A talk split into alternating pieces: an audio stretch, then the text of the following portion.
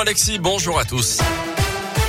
Et à la une ce matin, le retour du port du masque obligatoire pour tous à l'école primaire. Il est donc de nouveau obligatoire dans l'ensemble des départements du territoire à partir de ce matin pour enrayer la hausse des contaminations de ces dernières semaines. C'est le cas chez nous dans le Puy-de-Dôme et l'Allier. Il faut tout faire pour éviter un nouveau confinement, a déclaré le ministre de l'économie Bruno Le Maire. Il n'en est pas encore question actuellement car nous avons un taux de vaccination à très élevé, a tenté de rassurer le porte-parole du gouvernement Gabriel à Attal ce week-end. En Europe, en tout cas, certains euh, pays serrent la vis face à la cinquième vague de l'épidémie. L'Autriche, notamment, a décidé de confiner les personnes non vaccinées à partir d'aujourd'hui. Ça concerne 2 millions de personnes et c'est une première en Europe. Et puisqu'on parle santé, que prévoit justement le Ségur dans la région Auvergne-Rhône-Alpes après le volet euh, consacré aux revalorisations de salaire de certains métiers place désormais aux investissements. Olivier Véran était en visite à à Grenoble vendredi dernier. Le ministre de la Santé est revenu sur les différents projets retenus. Au total, 1,9 milliard d'euros seront investis dans la région, Léa Dupérin. Oui, ce qui représente 68 projets qui seront financés d'ici à 2028. On peut citer par exemple 3 millions d'euros versés au centre de lutte contre le cancer Léon Bérard à Lyon pour développer la prévention, notamment le centre de psychothérapie de l'Ain basé à Bourg-en-Bresse recevra 3 millions et demi d'euros pour moderniser ses activités. Le Ségur prévoit aussi de désenclaver certains hôpitaux en zone rurale ou isolée. C'est le cas par exemple de l'hôpital de Die dans la Drôme qui doit être entièrement reconstruit.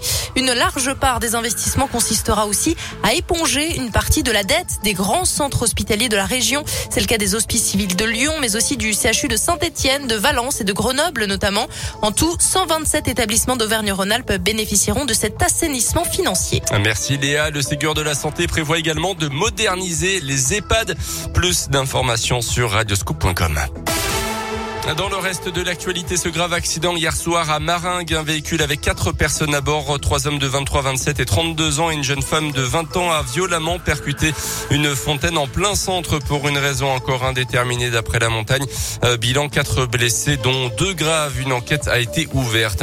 Une opération anti-run ce week-end en Auvergne à Clermont-Gerza et Landes notamment vendredi soir à Clermont rue Louis Blériot et sur le parking d'une grande surface à la Pardieu. Au total, les policiers ont sanctionné une centaine d'excès de vitesse. La deuxième opération a eu lieu samedi après-midi à Gerza. Trois infractions relevées. Enfin, une troisième opération hier après-midi avenue de l'Europe à Lande, mais cette fois, aucune infraction n'a été notée. La dernière chance des syndicats qui contestent la réforme de l'assurance chômage et notamment son mode de calcul. Le Conseil d'État examine leur recours sur le fond aujourd'hui. Il devrait rendre sa décision dans les prochaines semaines. C'est un procès très attendu qui s'ouvre aujourd'hui à Paris, celui des soupçons d'emploi fictif du couple Fillon. L'ancien Premier ministre, sa femme Pénélope et son ancien suppléant sont jugés en appel. En première instance, François Fillon avait été condamné à 5 ans de prison dans deux fermes et 375 000 euros d'amende. L'affaire, on s'en souvient, avait sabordé complètement ses chances à la présidentielle de 2017. En rugby, la victoire du 15 de France en test match contre la Géorgie hier après-midi. Score final 41 à 15. Deux essais du Clermontois Damien Penaud. Les Bleus qui défieront la Nouvelle-Zélande le week-end prochain. Et puis on termine avec un petit mot de tennis et une victoire à la maison pour Hugo Grenier à l'Open de Rouen dans la Loire. Le joueur originaire de Montbrison s'est imposé en finale contre le japonais Moria.